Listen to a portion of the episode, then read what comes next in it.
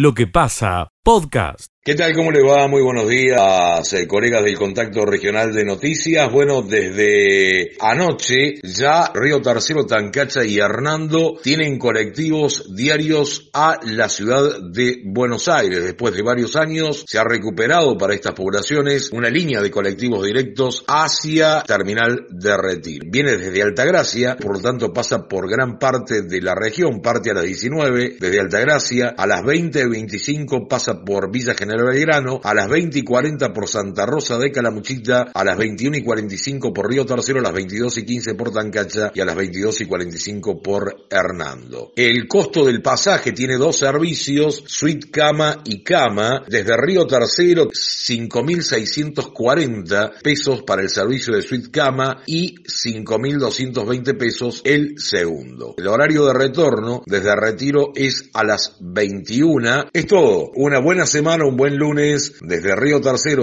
Escucha lo mejor de lo que pasa.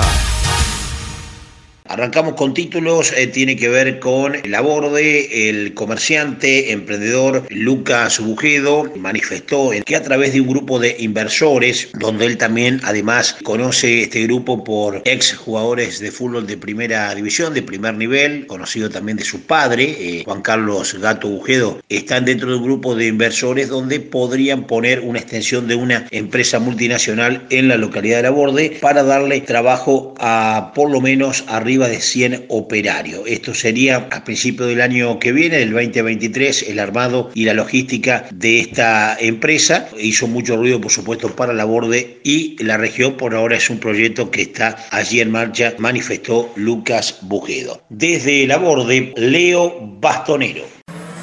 Escucha lo mejor de lo que pasa.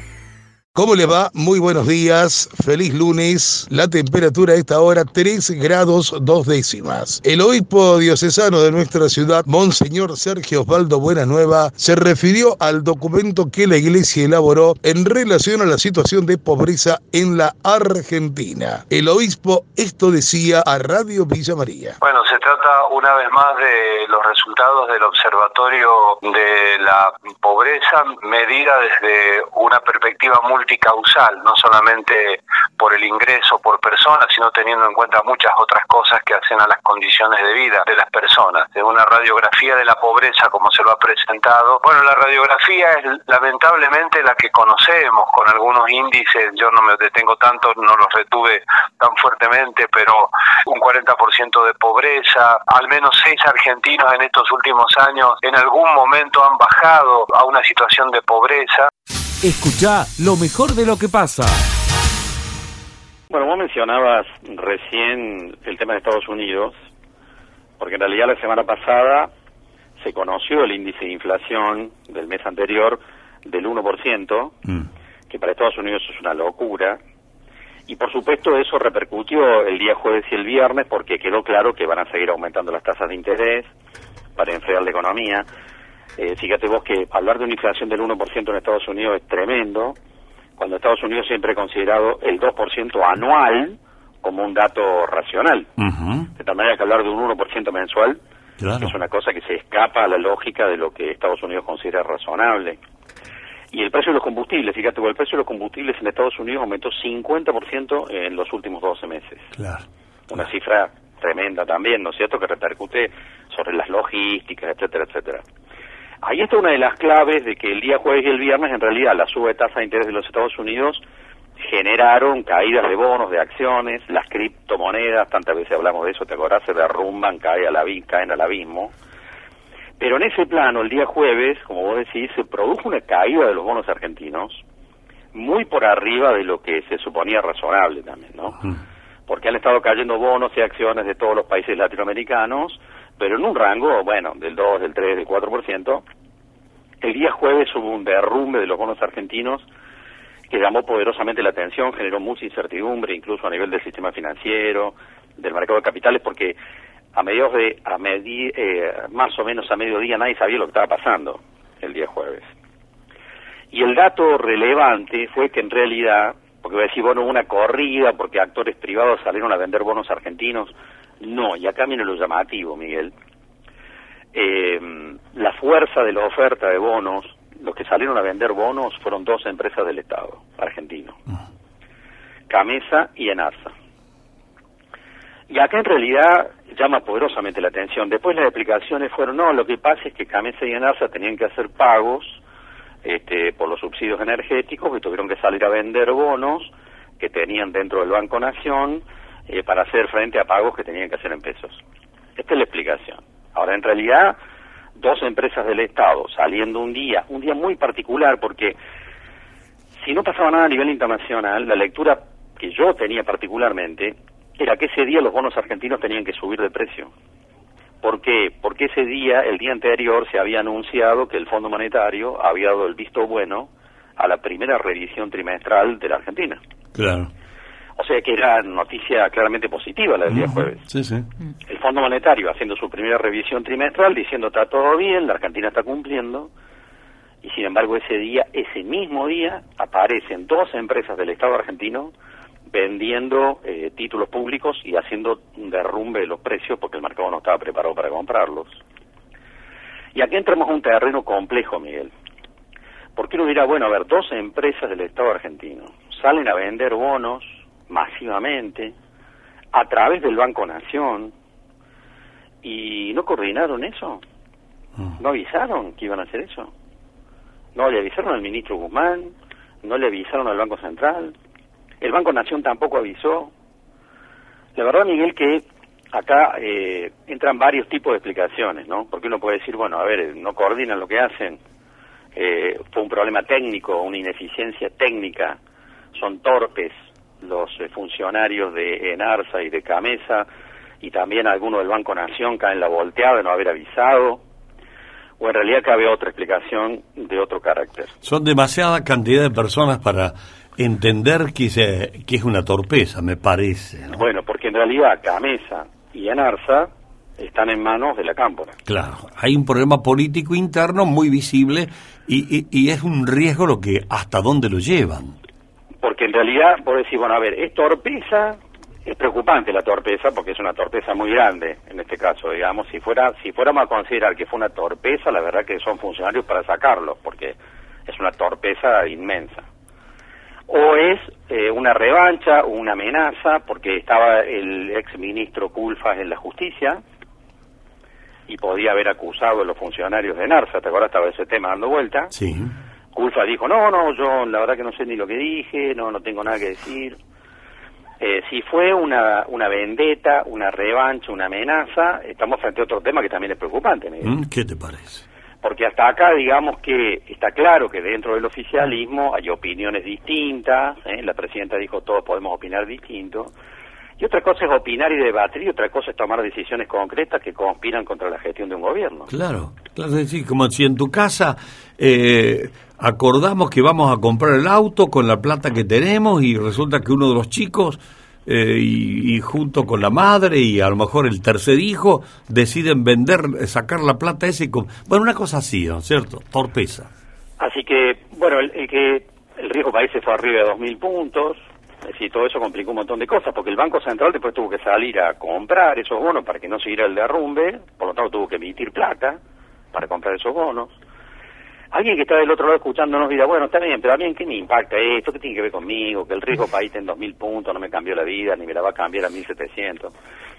Y por supuesto que no, por supuesto que no, y yo creo que el mercado se va a normalizar, pero queda esta advertencia, ¿no es cierto?, uh -huh. en términos de cómo funcionan las cosas, aunque de todas maneras algunos medios están diciendo, bueno, esto va a convaler un aumento de tasa de interés en peso. Bueno, con vos venimos hablando de esto hace dos o tres meses. Sí, señor. Que esto es lo que va a pasar, así que no hay ninguna novedad acá de que vayan a subir las tasas de interés. Y por supuesto en un contexto donde todo indica que el índice de inflación que se va a conocer mañana, oficialmente publicado por el INDEC, va a estar en algún punto entre el 5 y el 5,5%, que expresa que se sigue descomprimiendo con respecto a marzo, que es lo que veníamos hablando, pero que se está estabilizando en un valor, ¿te acuerdas que decíamos se debe se tendría que estabilizar en el 4%? Sí, parece el... Y se va a ir estabilizando en el 5%. En el 5, sí. Mm. Eh, con lo cual, este, el piso de inflación para todo el año iba a estar en algún punto entre el 70 y el 80%, y no en el 60, como hablábamos a comienzo de año, ¿te acuerdas? Sí, sí. Sí, uno dice 5%, escucha, 5 por 12 es 60. Pero ¿por qué tengo que No, llevarlo? acumulativo. Claro, ¿por qué? Explícale, ¿por qué tengo que llevarlo a 70, 80? Bueno, porque si dabas el índice de inflación, vas acumulando todos los meses ese proceso, por lo tanto el cálculo es acumulativo. Y en realidad, que se sitúe, suponete que se estabilizara en el 5, el piso sería el 80. El piso sería el 80. Qué cosa. Eh, ¿Por qué, Carlos, el ministro Guzmán esta mañana muy fuerte sale a, a descartar un default de deuda en pesos, pues diciendo nuestro gobierno jamás haría eso? ¿Por qué dice eso? Acá entra otro terreno, porque decimos, hay fuego amigo, ¿no es cierto? Lo que pasó la semana pasada es dentro del oficialismo, lo que salen a, a bombardearlo el gobierno. Ahora, desde la oposición ha habido economistas como Sanderlich y otros más, que han sido funcionarios de Macri, que salieron a decir que si gobiernan dentro de dos años hay que reperfilar la deuda. De hecho, lo hicieron. Es decir, Macri defaulteó la deuda en pesos, es la primera en la historia en la Argentina. Sí, sí. Que alguien defaultea la deuda en pesos. Macri lo hizo. Entonces ahora están diciendo que habría que hacerlo de nuevo. Bueno, entonces sale Guzmán y dice, nosotros no vamos a hacer eso. Me parece lógico que salga a decirlo, obviamente, porque no está en los planes del gobierno argentino hacer eso, ¿no? Lo que pasa es que desde la oposición también algunos economistas salen ya a bombardear ese tema, también generan incertidumbre en el mercado, ciertamente que sí. Este juego se entiende más, obviamente, esmerilar al gobierno es parte del rol de la oposición, desgraciadamente. Pero es como que, bueno, Guzmán tiene que salir a cubrir todos los frentes, incluyendo eh, al propio, ¿no? Escucha lo mejor de lo que pasa. El mes de mayo ha sumado el incremento de accidentes de tránsito. La palabra de Gustavo Nicola, jefe del Cuerpo de Bomberos Voluntarios de la ciudad. Han aumentado en el mes de mayo los accidentes con respecto al mes de, de mm, abril, ¿no? Eh, 15 accidentes más hubo. En abril tuvimos 100 accidentes y en mayo 115. Eh, a raíz de eso hubo 17 heridos más que lo de lo normal. Estamos llevando un promedio más o menos en heridos mensualmente, 160 heridos por accidente de tránsito de distinta consideración, por, por supuesto. Las motos son las que están, son los protagonistas. Y las protagonistas son las motos en un 90%. Sí, sí, sí. Lo accidente más que todo es a la mañana, a la mañana a partir de las 7 de la mañana hasta las 9 y media, siempre en los horarios de que ingresa o sale la gente de la escuela y de los trabajos. Esos son los horarios picos de los accidentes. Y los fines de semana, a veces hay fines de semana que más que accidentes tenemos eh, hechos delictivos, por ejemplo, golpizas por, por patota, todas esas cosas. Poco accidente de moto, pero sí más se incrementa lo que es más peleas y riñas callejeras. Lamentablemente no tenemos la concientización social nosotros, los ciudadanos de Villa María, porque todo el mundo sabemos que tenemos que salir con el casco y no salimos con el casco. Todo el mundo sabe que más de dos no se puede andar en moto y no por... y hay gente que van tres o cuatro personas en moto, usted lo- eso se ve en a la mañana, en los horarios de, de ingreso a la, a la escuela, lamentablemente cuando hay un accidente después eh, tenemos que lamentar varias víctimas. El otro día fue un accidente de dos motos, cinco heridos. Bien, ahí está la palabra de Gustavo Nicola, jefe del Cuerpo de Bomberos Voluntarios. De 179 heridos ha pasado a 196. Esto es en el mes de mayo, Miguel. Escucha lo mejor de lo que pasa. Sí, este es un caso eh, que se judicializó porque este matrimonio no ya no podía más eh, pagar la cuota, se le hacía muy muy difícil eh, poder llegar a fin de mes para solventar sus gastos de manutención y además pagar esta cuota que originariamente empezó en 12 mil pesos, este año ya estaba en 40 a principio de año y ahora ya se había subido a 65. Eh, eh, con, tomaron un crédito de 2 millones y medio y eh, habían pagado ya la mitad, o sea, si vamos a hablar desde el punto de vista nominal, y en realidad cuando ven cuál es la deuda que tienen en el banco, ahora deben 10 millones y no no no se han atrasado ninguna cuota. O Mm. sea, estamos ante una barbaridad legalizada que, bueno, que, que la política prometió dar una respuesta a esta gente y no, no la tiene hasta ahora, así que no les quedaba otra que acudir a, al resorte del Poder Judicial para que se digamos, nuestra idea es que se reestructure la deuda, se readecue el contrato, en definitiva esta gente, eh, el banco acreedor le cobre una suma menor que lo que buscamos y provisoriamente eh, la cuota se le oxigenó bastante porque generó una reducción la decisión de la medida cautelar que eh, es eh, muy importante para su vida diaria. Bueno, sé que la justicia ordena pagar de esos 65 mil, que me quedó la frase, este Enrique, el 40%, o no, el 60%.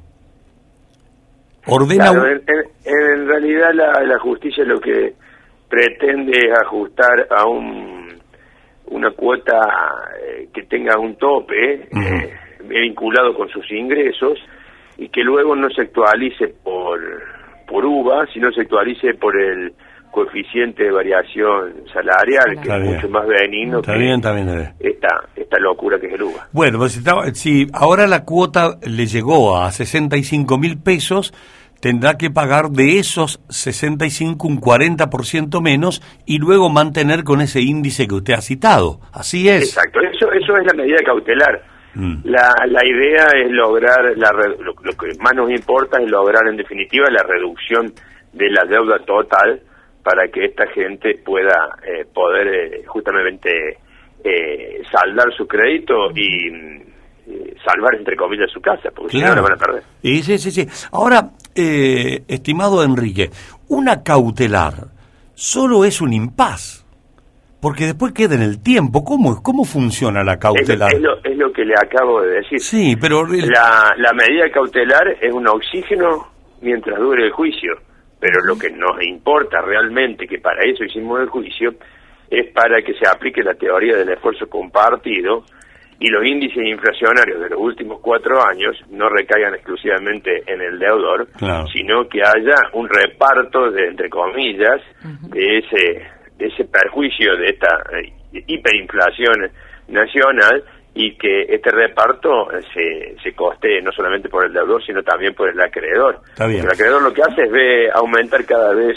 su, su acreencia a costa de una persona que es el vulnerable en la relación jurídica. Y yo me pregunto, Enrique, ¿qué va a pasar si esta familia termina de pagar el crédito amparado en la cautelar? Pero después el banco le va a exigir, porque es nada más que una cautelar, después el banco le va a pedir lo que resta. ¿O no es así? su es muy buena su pregunta, pero justamente nosotros no no cautelarizamos los juicios, no nos interesa. La cautelar es el oxígeno que ve en esta instancia el, el deudor. Sí. Nosotros, en los otros casos de UVA que hemos tenido, por ejemplo, le comento, pero no eran UVA hipotecarios, sino UVA personales, ni siquiera llegamos a la sentencia. Solucionamos con los bancos privados el problema porque lo sacaron del UVA a los a nuestros clientes, le hicieron una quita de la deuda y le dieron un crédito con sistema francés mucho más accesible que la cuota en lugar de ir subiendo iba bajando y su deuda iba bajando y no subiendo. O sea que lograr resolver en definitiva el problema lo hemos logrado gracias a Dios en los juicios eh, anteriores, que eran UVA personal. Ojalá que se reitere Claro. esa solución en este En tema este. hipotecario. Pero le repito, es muy buena su pregunta porque en muchos casos se cree que el, el, el fin del juicio es la cautelar. Claro, no, es no. solamente el principio. No, porque después el juez que hasta ha habido casos eh, que ha cambiado el juez que dictó la cautelar. Lo han cambiado. es decir, y después que pasó, qué sé yo, cinco años, No, diez pero, años. pero además, además esto se va a apelar, esto va a ir a la, a la Cámara y va a terminar a la Corte. Si no hay una solución política en el medio Sí. o hay una solución con el banco, esto termina en la Corte. O Y sea que pero- no, no, no- sí, no termina porque acá en- en, siempre, el siempre el banco va a reclamar y siempre el deudor va a tener poca plata, siempre, siempre, hasta que te- Sí, sí, pero le digo, lo- los casos que hemos tenido vinculados con UVA, lo hemos resuelto en definitiva, gracias a Dios, ¿no? Ahora estamos viendo eh, qué va a pasar con el primer UVA hipotecario que tenemos en el estudio. Eh, ojalá que tenga el mismo final que los UVA personales. Bueno, hago una analogía con los que están con, con cautelar por las cuotas de automóviles, más O o está menos. perfecto. Claro, sí, de- están todos ilusionados, pero para que la deuda la tenés lo mismo, ¿eh? La cautelar no te, no te exime de la deuda. Te quita la cuota, sí, lo, te le obliga a la empresa a cobrar hasta tanta plata, pero el resto de la cuota, la terminal automotriz la va a seguir exigiendo. No, eh, yo ahí le voy a corregir. A eso ver. depende, eso depende del resultado final. Y Las cautelares colectivas, estas que se dieron en, en, en Córdoba, en Córdoba capital, que tuvieron efecto en toda la provincia, lo que un poco generaron un poco de, de problema en quienes no integraron la demanda, se vieron beneficiados por las cautelares y ahora, cuando terminaron de pagar la cuota 84, le resta un saldo para poder sacar la prenda. Claro, Pero claro. no es que ellos estén obligados a pagar. ¿eh? Ellos no corren peligro de perder el auto, Ah. sino lo que el, el- la empresa vendedora se quedó todavía con la prenda porque quiere esperar el resultado del juicio. Y le dice, si usted quiere retirar la prenda, pague esto. Claro, Y, le, claro. y le actualizan la deuda, pero no con la deuda mensual y se lo traen la- los intereses eh, a la actualidad, sino que le a- toman el valor móvil la- actual del Sí, auto, sí, sí, entonces le generan una deuda eh, muy absurda. Mm. Por eso lo- lo- el plan de, de ahorro de auto y los UBA tienen una matriz parecida, pero incluso el UBA es más abusivo. Ahora, en el tema del juicio de los colectivos de los, eh, de los planes de ahorro, eh, es equivocado que las eh, empresas eh, intimen al pago de esa deuda inmensa a los eh, ahorristas hasta que hasta que termine el juicio. No, mientras no termine el juicio no pueden intimarlo. Lo que sí tampoco puede hacer el, el tomador de, del plan de ahorro es exigirle que le entreguen la prenda. Y eso está bien. Está bien. Ahora, ¿hay una incertidumbre para ellos? Sí, pero esto se da justamente en los, en los juicios colectivos. En el caso eh, nuestro no hacemos demandas colectivas, hacemos demandas individuales para que no ocurra eso y el, el, cliente sepa a ciencia cierta cómo está su situación judicial y cómo está su situación frente al banco. No es que criticamos a lo que hacen en la demanda colectiva, sino hemos tomado siempre la otra opción de tener una relación más directa con el cliente, con el banco y con el tribunal, que no se le desmadre en el colectivo de, de individuos. Eh, Es, una- es un criterio que, que seguimos, pero está muy bien lo que usted pregunta, porque es la realidad que están viviendo mucha gente en la provincia con los planes de ahorro, no con el tema de UBA. Bien.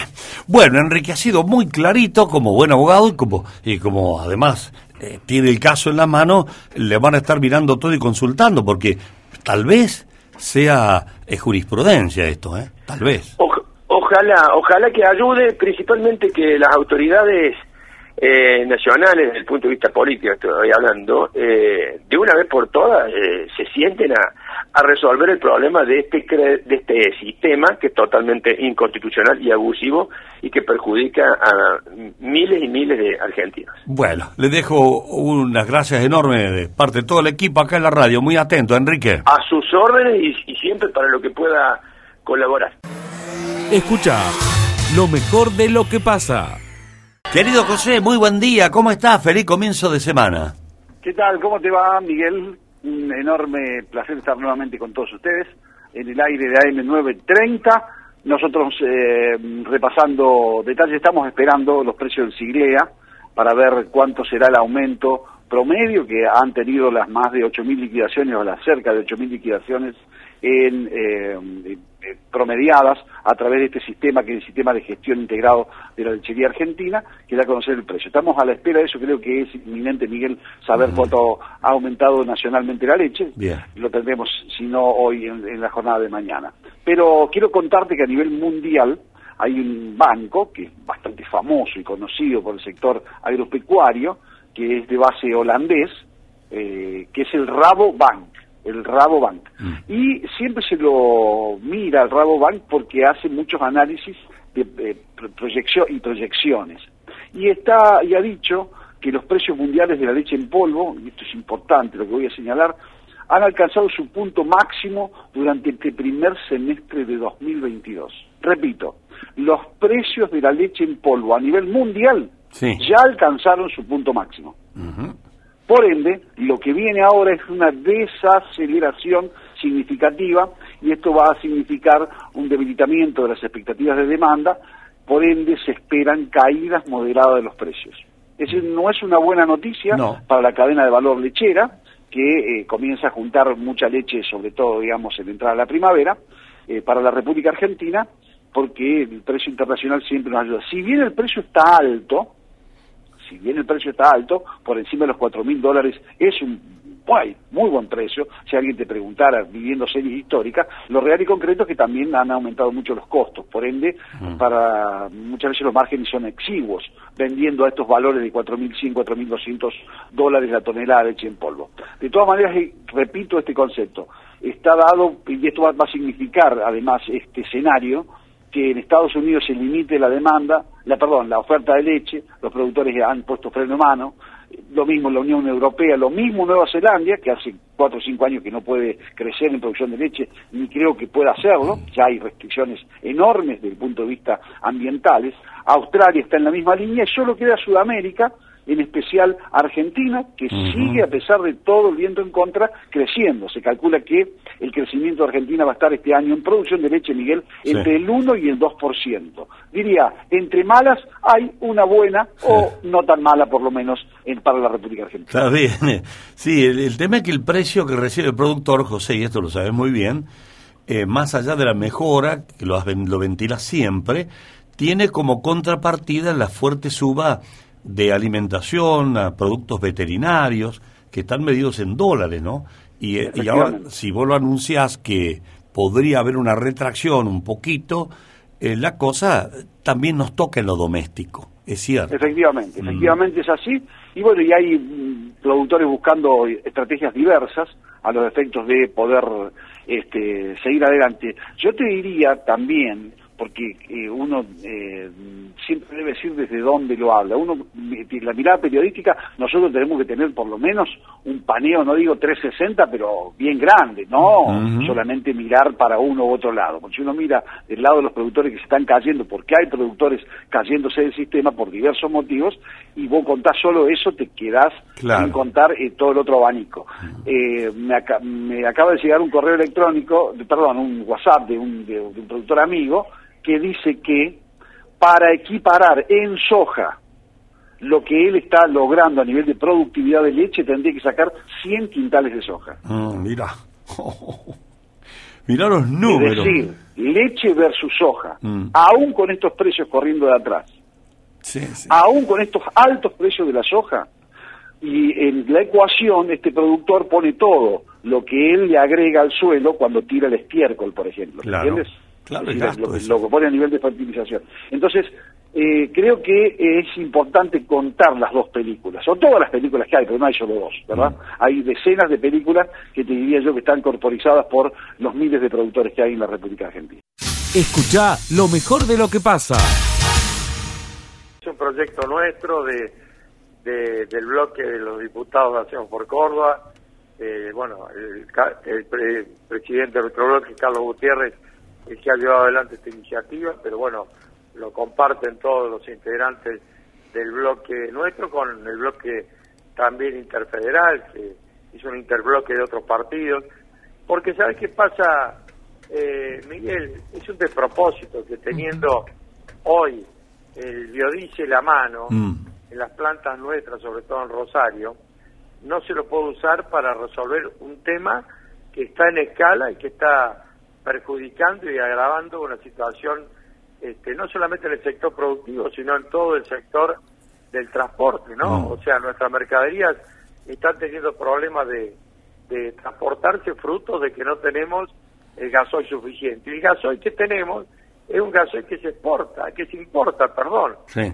eh, con las consecuencias que eso trae aparejadas, porque la importación hoy son dólares que se nos están yendo y dólares son precisamente lo que no tenemos. Claro. O sea, lo cual es un despropósito. Sí, Sergio, eh, no, no, es tan sensata la idea y la explicación que estás dando y todo lo entendemos, tan sensato que no debería demorar ni 10 minutos para aprobarse un proyecto de... Pero, pero seguro que alguna algún problemita va a haber. No, bueno, yo, yo la verdad lo venimos diciendo hace tiempo, porque cuando se, se discutió la ley de biocombustibles hace el año pasado, nosotros planteamos en, en ampliar el corte tanto de bioetanol y de biodiesel por distintas razones. Primero porque es transformar la producción que nosotros tenemos, sobre todo en la región pampeana tenemos maíz y tenemos eh, soja, transformarlo sería muy bueno porque eso es valor agregado Sí.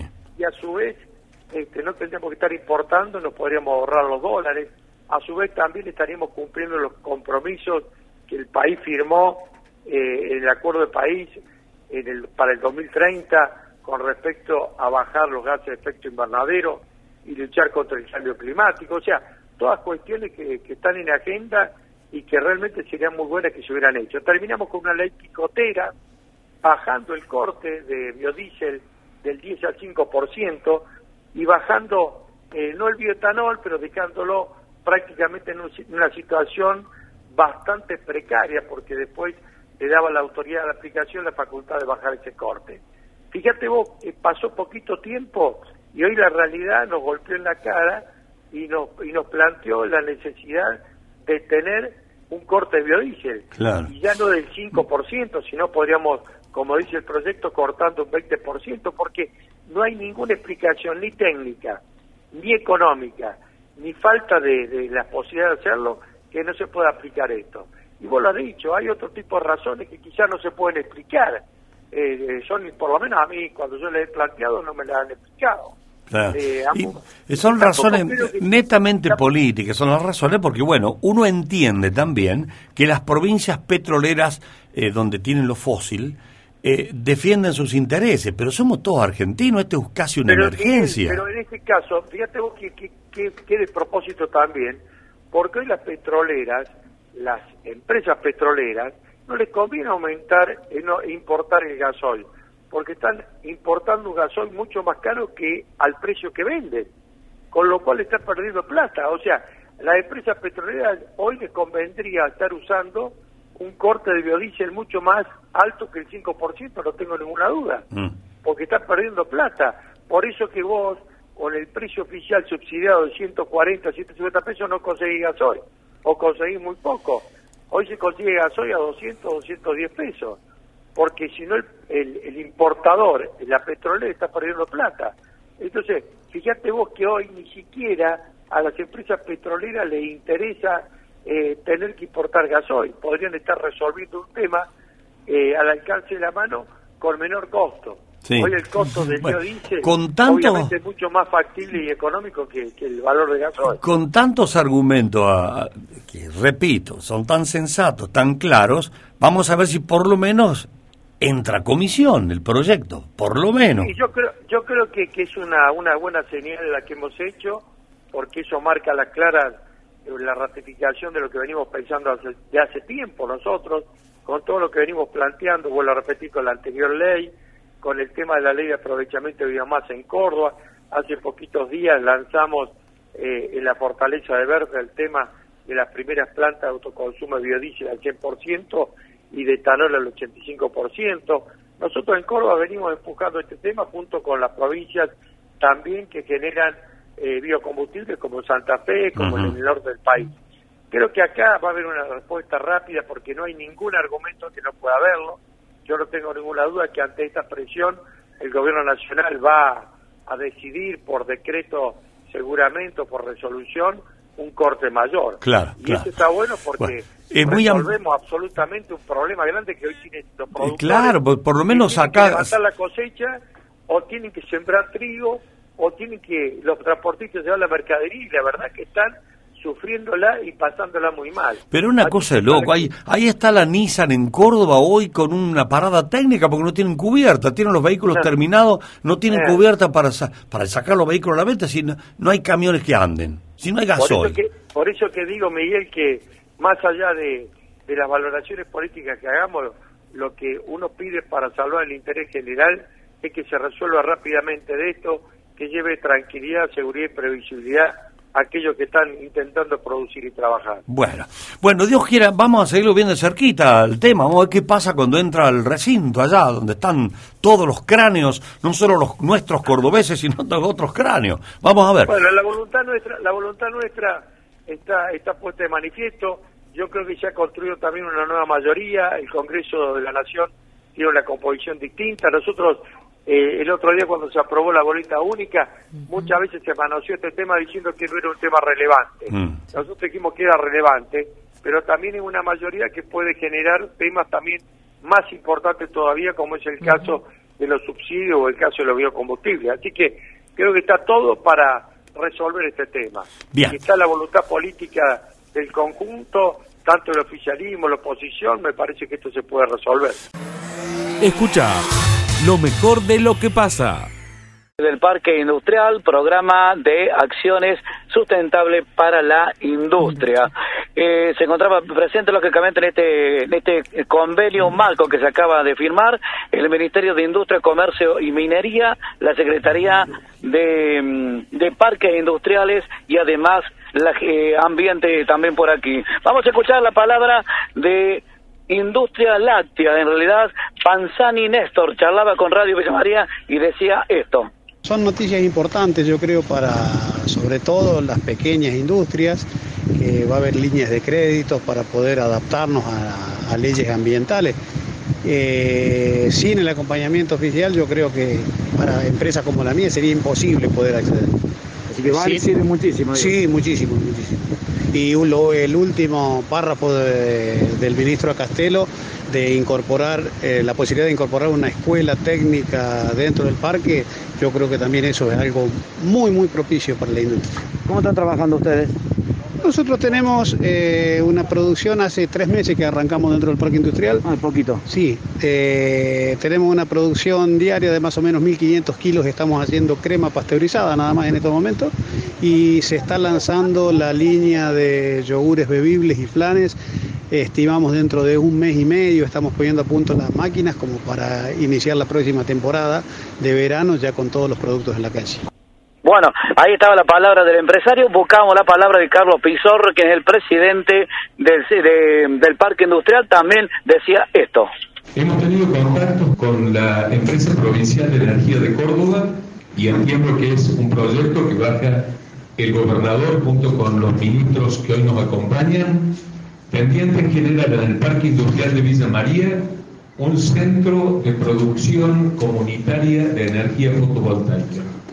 Ese centro que a diferencia de estos paneles que tenemos acá, que generan 10 kilovatios hora de potencia, este centro tendería a generar unos 500 kilovatios hora. Una, sería más o menos medio megavatio de potencia que estaríamos multiplicando por 50 la generación actual que tenemos en el parque. Son todos procesos que hay que apoyar.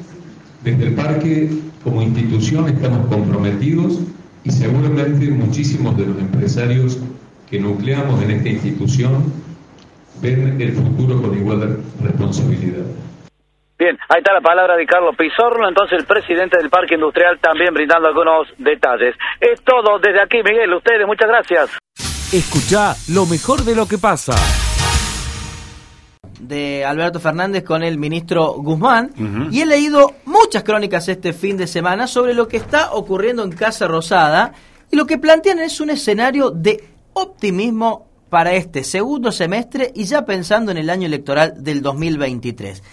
¿En qué se sustenta este optimismo en el frente de todos? Primero, que entienden que lo peor en materia económica ya pasó, que los números de inflación del 7, coma y pico no se van a repetir, que van a terminar en dos o tres puntos de inflación en el mes de noviembre-diciembre, que Culfas, que era el apuntado por Cristina, no está más en el gobierno, que llega Daniel Scioli y Agustín Rossi, que tiene un volumen político mayor, que va a ser un gobierno con mayor política eh, en sus dirigentes, que el vínculo entre el presidente y la vicepresidenta de a poco se va restableciendo, las distintas líneas vienen manteniendo distintos encuentros, aquellos más cercanos a Alberto ya se reúnen con Cristina, aquellos más cercanos de Cristina se reúnen con Alberto, falta solamente la reunión entre ellos y marcan una fecha clave, sobre todo para Guzmán. Agosto. Dicen que es el mes del quiebre de la inflación. Es el mes que la inflación debería bajar. Si eso no ocurre, a Guzmán le quedaría nada en el gobierno. Y si se va Guzmán, ¿quién viene a bajar la inflación? esa ¿Quién es el pregunta. mago? A ver, habían mencionado algunos nombres, ¿no? Martín Redrado, por Sí, ejemplo. bien, podés poner, no sé, pero ¿es, ¿es una cuestión de nombres? ¿Es cuestión de un ministro? Tan simple es. No, es cuestión de política, pero siempre. claro. Siempre es cuestión es de una política. cuestión de Claro. de programa económico, Sí. de hacer algo con mira, que es sustentable, que es cumplible. Sí, lo puede hacer cual otro Pero mientras más depende de inteligente, las miradas, Miguel. mientras más inteligente y capaz sea el ministro mejor. Pero si hay un gobierno que tiene una idea de gobierno y su política que la aplique Juan, Pedro, no sé, Miguel, Verónica, es más o menos lo mismo acá, sí, porque ahora dicen eh, la culpa la tiene Guzmán, se tiene que ir Cristina, que bueno, está bien, sácalo, a ver. ¿Y? ¿Qué hacemos? ¿Quién viene? Bueno, No, pero ¿quién igual, viene? No hay pero yo entiendo también. Repito, Pero igualmente siempre depende de repito, política. Vuelvo, porque ¿cómo fue la respuesta tuya? ¿Y quién viene? No importa. ¿Qué hace el problema?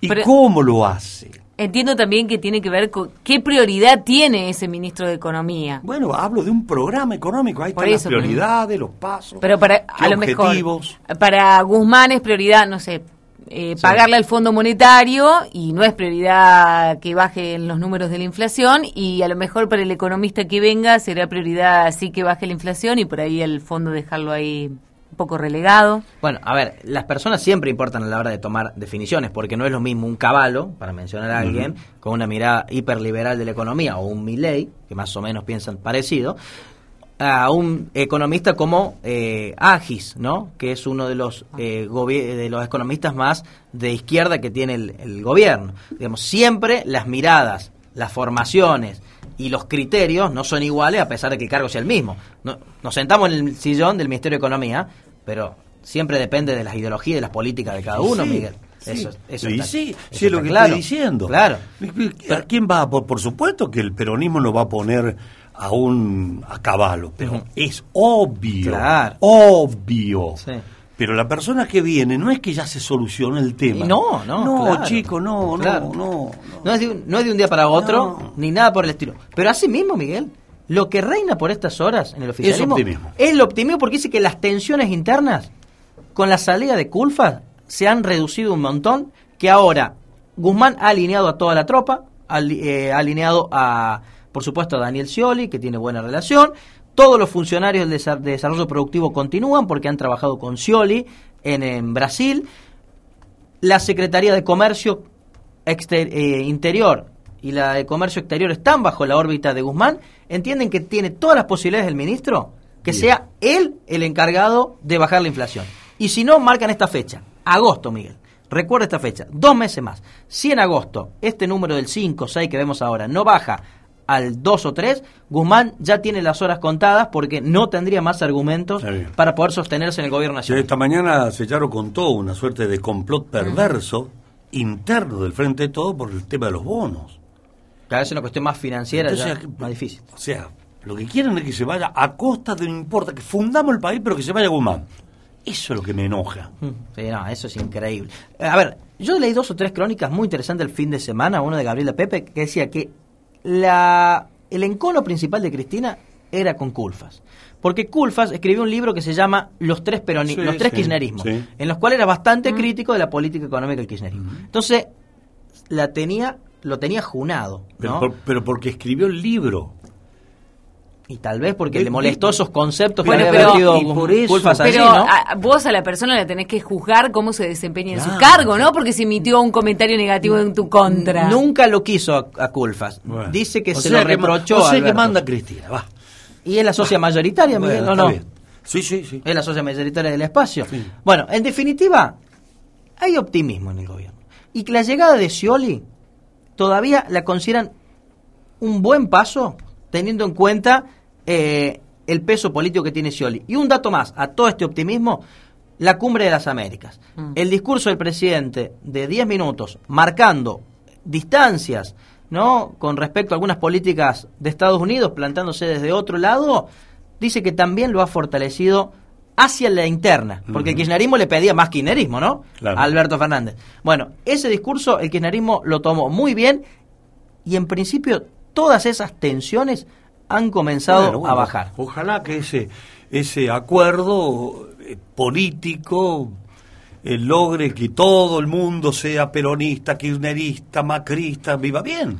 Porque de eso se trata, ¿no? Yo me pregunto, todas estas cuestiones, ¿por qué no las charlaron antes de presentarse en las elecciones? Ah, qué linda pregunta. ¿No? Porque, Porque, porque tal vez crean que es más fácil la cosa. Hay que bajar acá al territorio, salir de allá de las oficinas.